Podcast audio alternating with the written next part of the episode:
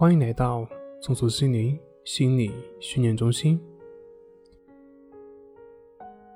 今天要分享的作品是如何把焦虑控制在恰当的强度，告诉你四个可操作的方法。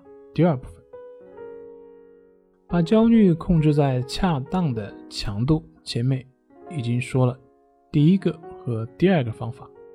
第一个方法呢，就是学会就事论事；第二个就是以客观的目标来替代主观的目标。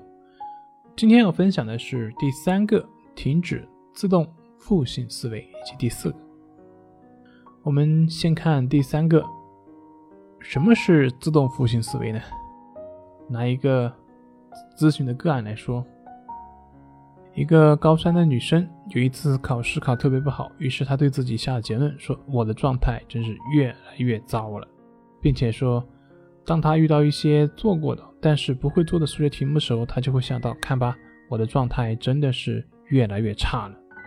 当遇到一些记过单词想不起来的时候，他就会想啊，我的状态真是越来越差。接下来呢，他就会在学习当中不断的去找事情来验证自己这个结论，我的状态。越来越差，而且你会发现，果真，他能够找到无数的事情，能够证明自己的状态的确是越来越差。那么久而久之呢，他就会深信不疑，会认为自己的状态真的越来越差。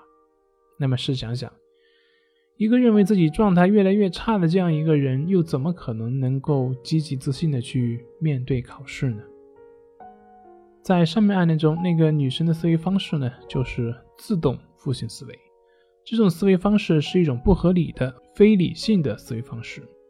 当自己这样想的时候呢，需要立即对这种思维进行阻断，让自己停下来，用正确的思维来替代这种负性的思维。也就是说，当出现这种情况的时候呢，不要去跟这种情绪或者思维去纠缠，而是告诉自己停下来，只是去用到我前面说的第一个和第二点去具体分析、具体了解，寻找解决办法。而不是掉入到自我诅咒的怪圈里面。第四点就是认识到幻想即现实。为什么这么说呢？其实很多时候，我们的幻想或者说你想象的，很有可能就会限制你将来的发展。为什么这么说呢？因为我们就是在不断的被自己催眠。比如说，面对高考。有的人不断的自我怀疑，我行不行啊？我做的好不好？怎么办啊？我真的可以吗？我要失败了呀！也有的人会这样想，我一定可以做到，我可以做得更好，我可以，我相信的。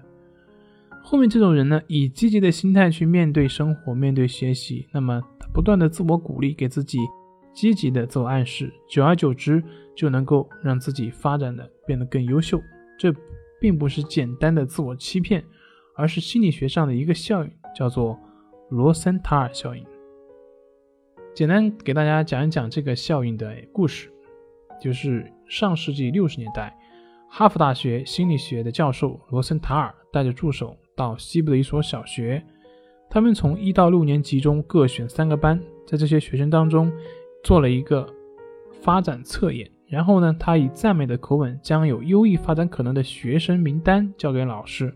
并且严肃地告诉这些老师和校长，为了不影响实验的准确性，请完全按照以前的方式和方法对待这些学生。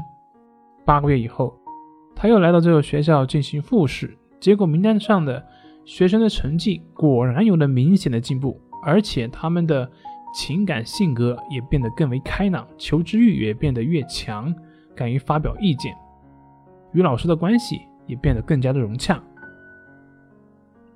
但是事实上呢，这些心理学家进行的那一次测验，他们提供的名单纯粹就是随机抽取的。他们通过权威性的谎言暗示老师，坚定老师对名单上学生的信心。虽然老师始终把这些名单藏在内心深处，但掩饰不住的热情仍然会通过他们的眼神、样貌、音色、声音等滋润这些学生的心田。学生呢会潜移默化的受到影响，因此会变得更加的自信，奋发向上的不断的前行。于是他们在行动上就会不知不觉地变得更加的努力，结果就是会有飞速的发展和进步。这个令人赞叹不已的实验已经证明了自我暗示和自我期待，它会拥有无穷的力量。所以，请一定要相信，幻想即事实。对事物的认知和看法会引起相关的情绪体验。我们要用理性的思维去取代惯性思维。对事物的认知变了，情绪也就会改变。我们的情绪变了，我们的那些焦虑啊、抑郁那些，自然也就会减轻了。好，今天就分享到这里，咱们下回再见。